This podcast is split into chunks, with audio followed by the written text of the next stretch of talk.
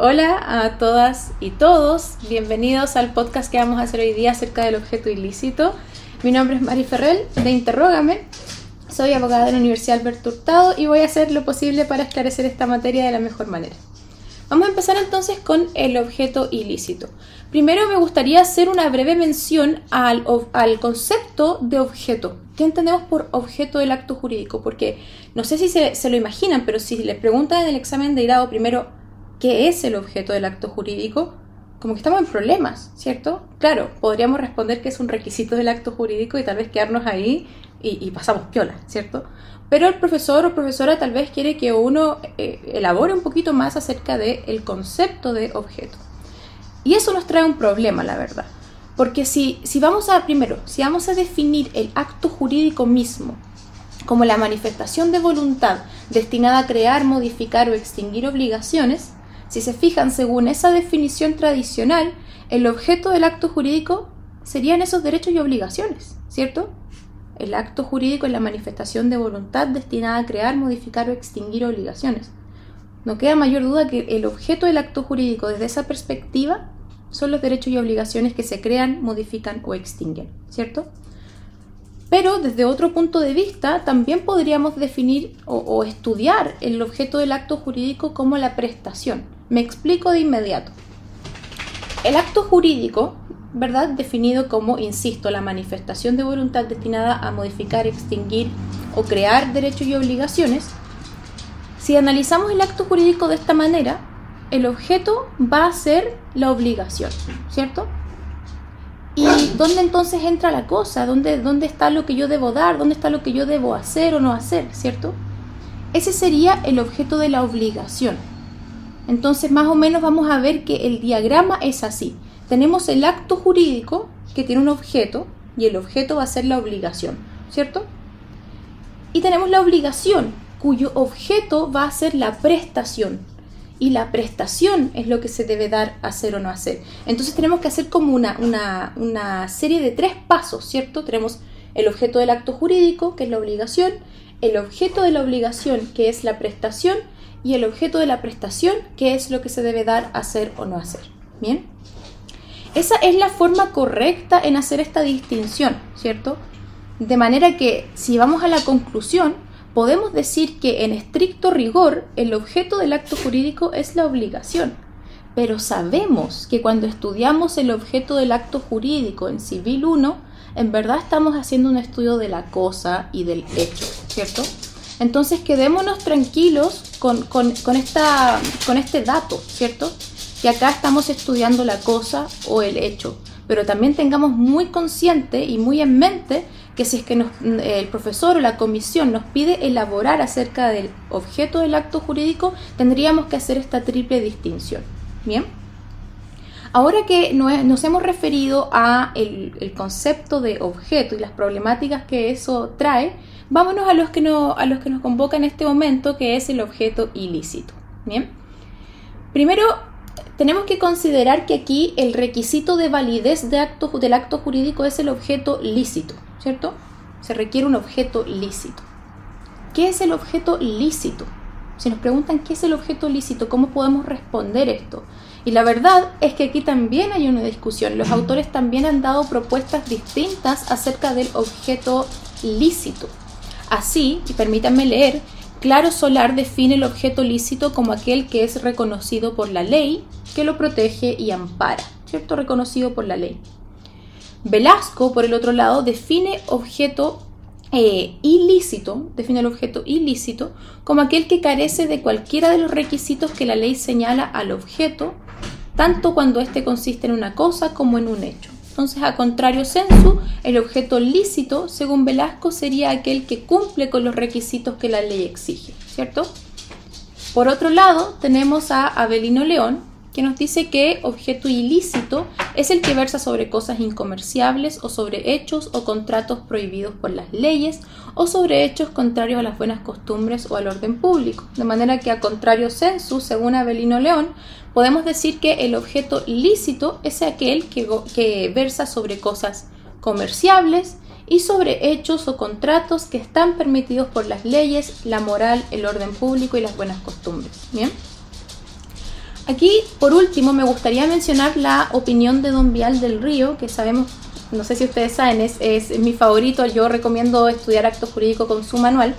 Él, él postula que estamos en verdad perdiendo el tiempo buscando un concepto de objeto lícito, dice. Mejor centrémonos en los casos de objeto ilícito, ¿cierto? ¿Qué vamos a entender por objeto ilícito? Y en ese sentido, eh, Vial del Río dice que tenemos que tener una cuestión súper clara. Sabemos que el objeto puede recaer en una cosa o en un hecho, ¿cierto? Pero Vial del Río dice, ojo cuando hablemos de objeto ilícito. Las cosas en sí no pueden ser ilícitas, ¿cierto? O una piedra no es ilícita. Si es que yo se la lanzo a la cabeza de otra persona, por supuesto que esa conducta es ilícita, pero la piedra en sí no es ilícita. Así que cuando, cuando vamos a definir el objeto ilícito, deberíamos referirnos más bien a los hechos, ya sea porque la prestación que consiste en un hecho es ilícita o porque el destino que yo quiero darle a la cosa es ilícito. Y en ese sentido, Don Vial del Río dice que es ilícito el objeto cuando éste consiste en la ejecución de un hecho que atenta contra la ley, el orden público, la moral y las buenas costumbres. Entonces él no se refiere a la cosa ilícita. ¿Y por qué no se refiere a la cosa ilícita? Porque solamente los hechos pueden ser objeto de este juicio de licitud o ilicitud. Y eso tiene harto sentido. Bien. Vamos ahora a los casos de objeto ilícito del Código Civil. Básicamente podemos sistematizarlos en cuatro. Tenemos los actos que contravienen el derecho público chileno, los pactos sobre sucesiones futuras, las enajenaciones del artículo 1464 del Código Civil y también todos los actos que contravengan la ley, la moral, el orden público y las buenas costumbres, que tenemos hartos casos que se agrupan en este último ítem. Empecemos con el primero, ¿cierto? Artículo 1462. Hay objeto ilícito en todos los actos que contravengan el derecho público chileno. Aquí ha, habido discusión acerca de cuál es el, ámbito de aplicación del objeto ilícito. Porque supone, ¿cierto? Entre otras cosas, que yo me voy a eh, someter a una jurisdicción extranjera. Aquí es donde ha habido discusión. Entonces, ¿hay objeto ilícito? Se pregunta la doctrina ¿Hay objeto ilícito cuando yo prometo someterme a una legislación extranjera? O, la otra opción doctrinaria, ¿hay objeto ilícito cuando yo me comprometo a someterme a una legislación extranjera que no sea aceptada por la ley chilena? ¿Por qué se da esta discusión? Porque sabemos que en ciertos actos y contratos, sobre todo de índole comercial, es usual que eh, los contratantes se sometan a una jurisdicción de otro país.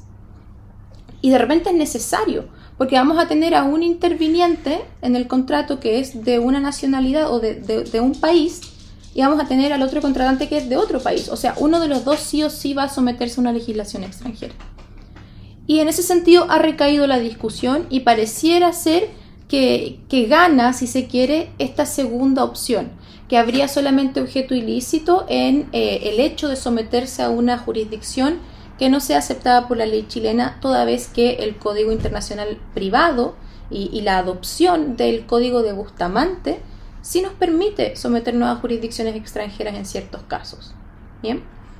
En todo caso, yo con respecto, con respecto a esta primera, mm, primera, primer supuesto de objeto ilícito, los actos que contravienen el derecho público chileno, les recomiendo entenderlo, ¿bien? Nunca he visto que, las comisiones se centren mucho en este, se, centran más bien en los que vienen ahora. Vamos al segundo caso. Hay objeto ilícito también en los pactos sobre sucesiones futuras, artículo 1463 del Código Civil, el artículo siguiente. ¿Qué entendemos por sucesión futura? Aquí lo que nos está diciendo el Código Civil es que yo no puedo disponer de mis derechos hereditarios, básicamente, ¿cierto? Yo no puedo disponer de mis derechos hereditarios mientras el causante mientras mi antecesor aún viva. Entonces, a contrario sensu, si es que los pactos sobre sucesiones futuras son los que están prohibidos, la sucesión que no es futura, o sea, cuando el causante ya falleció, sí sería permitida. Y sabemos que eso es así. Se pueden celebrar actos y contratos sobre derechos hereditarios una vez que el causante ha fallecido. Lo que no se puede hacer es antes, ¿cierto? Cuando el causante todavía no es causante, cuando la persona aún vive. Y aquí hay igual, igual si se fijan, es una, es una norma que tiene harto sentido porque el, Código Civil no puede andar promoviendo que, la, que, que ciertas personas quieran que otra persona fallezca. Me explico por qué. Porque imagínense, yo pudiera vender mis derechos hereditarios, ¿verdad? Eh, en este momento, siendo que mi antecesor aún está vivo. Digamos que mi antecesor tiene un patrimonio cuantioso y yo vendo mis derechos hereditarios mientras aún vive. Ahora, un tercero que no tiene ninguna relación afectiva con mi antecesor va a tener estos derechos hereditarios, respecto de los cuales solamente va a gozar una vez que fallezca esta persona, ¿cierto? Mi antecesor.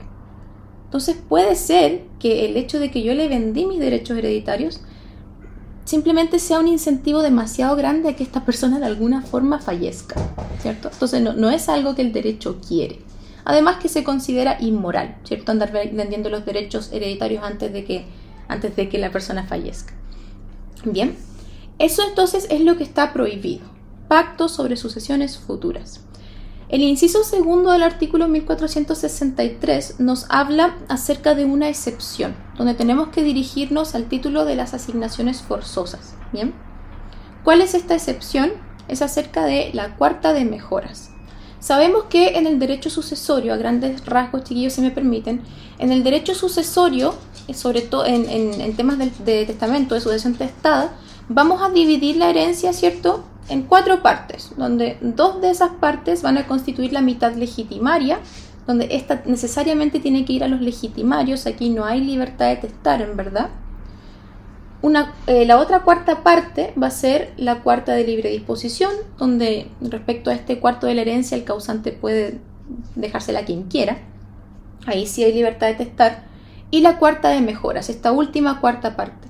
Respecto a la cuarta de mejoras, eh, hay una suerte de libertad de testar. El causante puede disponer de eh, esta cuarta parte de la herencia respecto de quien quiera, pero dentro de sus legitimarios, ¿cierto? Entonces, si tiene tres hijas, él puede decidir dejarle toda esa cuarta parte a la hija menor, a la regalona, ¿cierto? Para mejorar su sucesión, para mejorar el patrimonio que ella va a recibir. Entonces, hay como una suerte de libertad de testar lo que se permite respecto a, los pactos sobre sucesiones futuras está relacionada con esa cuarta de mejoras. Y en ese sentido, ¿qué puede pasar? El, el, que va a ser el causante puede pactar, puede celebrar un, acto jurídico con uno de sus legitimarios, comprometiéndose a no disponer de la cuarta de mejoras. A eso se va a comprometer no puede comprometerse con este legitimario a dejarle la cuarta de mejoras a él o ella. No puede hacer eso, solamente puede comprometerse a no disponer de la cuarta de mejoras. Y eso le puede interesar al legitimario, ¿cierto? Pongámonos en este mismo ejemplo que tenemos tres hijas y las tres hijas saben que hay una que es la regalona. La hija mayor va a querer ir a celebrar este pacto con su padre, ¿cierto? Porque ella sabe que si, si eh, dejan que él haga lo que quiera, él le va a dejar toda esa cuarta parte a su hermana, la hija menor. Así que a ella le interesa ir a la notaría a firmar, ¿verdad? Y que el, testador se obligue a no disponer de esta cuarta parte. Porque ¿qué pasa si no dispone de esta cuarta parte? Esta cuarta parte va a beneficiarlas a las tres en vez de a una sola. Eso es lo que sí se permite, pero por regla generalísima todos los pactos sobre sucesiones futuras están prohibidos y adolecen de objeto ilícito. Vámonos al tercer ítem de objeto ilícito que serían las enajenaciones que regula el artículo 1464. Este es un artículo súper importante, yo creo que es uno de los más preguntados, así que eh, presten especial atención sobre toda la forma en que yo sugiero dividirlo. Primero vamos a, eh, tenemos que tener consciente que el artículo 1464 establece hay objeto ilícito en la enajenación de. Entonces lo primero es decir, ¿qué entendemos por enajenación? ¿Qué entendemos por enajenar? Enajenar, la doctrina eh, ha solido entenderlo desde un punto de vista perdón, ahora sí. La, mm, la, palabra enajenación, la doctrina la ha entendido desde un punto de vista amplio y restringido. Desde un punto de vista restringido, enajenar solo sería transferir el derecho de dominio sobre la cosa. Mientras que desde un punto de vista amplio, enajenar significaría no solamente transferir el dominio de la cosa, sino que también constituir cualquier clase de derecho real sobre la cosa. La doctrina mayoritaria ha entendido que aquí tenemos que entender enajenación en el sentido amplio. Bien, eso es lo primero. Ahora lo segundo es ¿Cuál es la diferencia entre enajenar y vender? Eso también es súper importante. Como sabemos, enajenar vamos a entenderlo como transferir el derecho de dominio u otro derecho real sobre la cosa. ¿Qué es vender? El verbo vender nos habla de eh, simplemente celebrar el contrato de compraventa sobre una cosa. Vender no significa transferir el dominio. Véanlo desde el punto de vista de la dualidad título-modo. En Chile, para adquirir el dominio de una cosa se requiere de un título y de un modo de adquirir. Cuando yo tengo el título solamente, no he adquirido el dominio, no se transfiere el dominio, nada que ver con el dominio. Simplemente se ha adquirido un derecho personal para exigir el modo de adquirir, ¿cierto? La compraventa es un título. La compraventa en sí no transfiere el dominio. Entonces, enajenar y vender son dos cosas completamente distintas. En ese mismo sentido, otra cosa que tenemos que saber del artículo 1464 es, si es que el artículo 1464 se refiere solamente a enajenar, entonces, ¿puedo vender las cosas aquí establecidas? En principio pareciera que sí, ¿cierto? Porque lo que se prohíbe es la enajenación y vender no es enajenar. Pero, dirigiéndonos a las reglas de la compraventa, vamos a ver que igual está prohibido. ¿Por qué? Porque el artículo 1810 establece que pueden venderse todas las cosas cuya enajenación no esté prohibida por ley. Entonces, el artículo 1810 hace un reenvío al artículo 1464, de manera que tanto enajenar como vender estas cosas eh, sería, estaría prohibido. Bien. Ahora, otra cosa que estudiar a propósito del artículo 1464 son los casos, ¿cierto? Hemos visto que está prohibido enajenar, pero ¿qué? Y aquí nos da un listado de cuatro casos. Tenemos las cosas que no están en el comercio, los derechos personalísimos, ¿verdad? Aquí el código dice derechos o privilegios que no pueden transferirse a otras personas, se refiere a los derechos personalísimos. Las cosas embargadas por decreto judicial, a menos que eh, concurra la voluntad del juez que conoce del litigio o del acreedor. Y las, las especies cuya propiedad se litiga, a no ser que eh, concurra también la autorización del juez. Estos son los casos en que estas son las cosas que no podemos enajenar y si las enajenamos habría objeto ilícito. Y un último tema que tenemos que tener súper claro acerca de este ítem del artículo 1464 es el siguiente. Bajo todo aspecto, o más bien, bajo ningún aspecto, yo podría enajenar las cosas aquí enumeradas. ¿En ningún caso?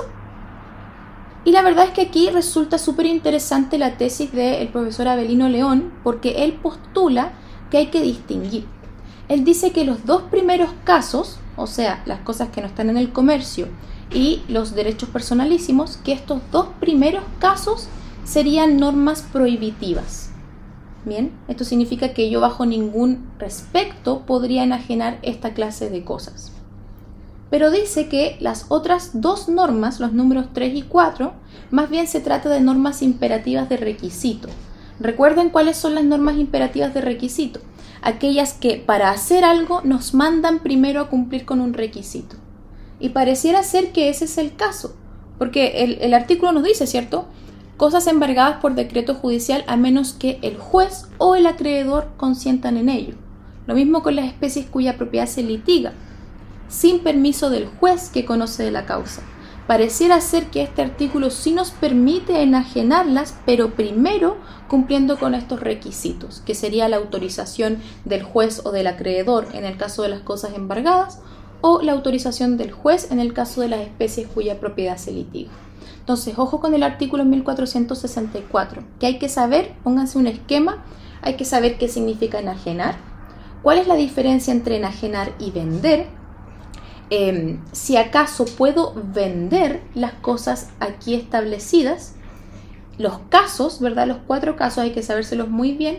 Y por último, la tesis de don Abelino León, ¿verdad? Que postularía que en algunos casos yo sí podría enajenar las cosas aquí enumeradas. Esto con respecto al 1464. Sabemos que tenemos un último ítem de objeto ilícito que serían los actos contrarios a la ley, a la moral, al orden público y a las buenas costumbres, donde encontramos el artículo 1465 y 1466. Pueden pegarle una lectura a esto, pero van a encontrar varios casos. Por ejemplo, la condonación del dolo futuro. Eh, adolece de objeto ilícito. Lo mismo con las deudas contraídas en juegos de azar, las ventas de libros cuya circulación se encuentre prohibida o también las estatuas obscenas, nos dice el código en esa parte. Y por último y súper importante, los contratos prohibidos por ley. Este, esto es como una, una parte súper chiquitita de objeto ilícito al final, ¿cierto? Los contratos prohibidos por ley también adolecen de, de objeto ilícito. Pero es súper importante, ojo con los casos prácticos que le pongan ahí, ¿cierto? Por ejemplo, si yo eh, tengo a dos cónyuges que no están separados judicialmente y celebran un contrato de compraventa, ¿cuál es el problema? Bueno, la compraventa entre cónyuges no separados judicialmente no se permite, ¿cierto? Ya, pero ¿cuál es el problema ahí? Que es objeto ilícito, porque se trataría de un contrato prohibido por la ley. Bien, bueno, gracias por acompañarme hoy. No sé si tienen alguna pregunta que pudiera responder.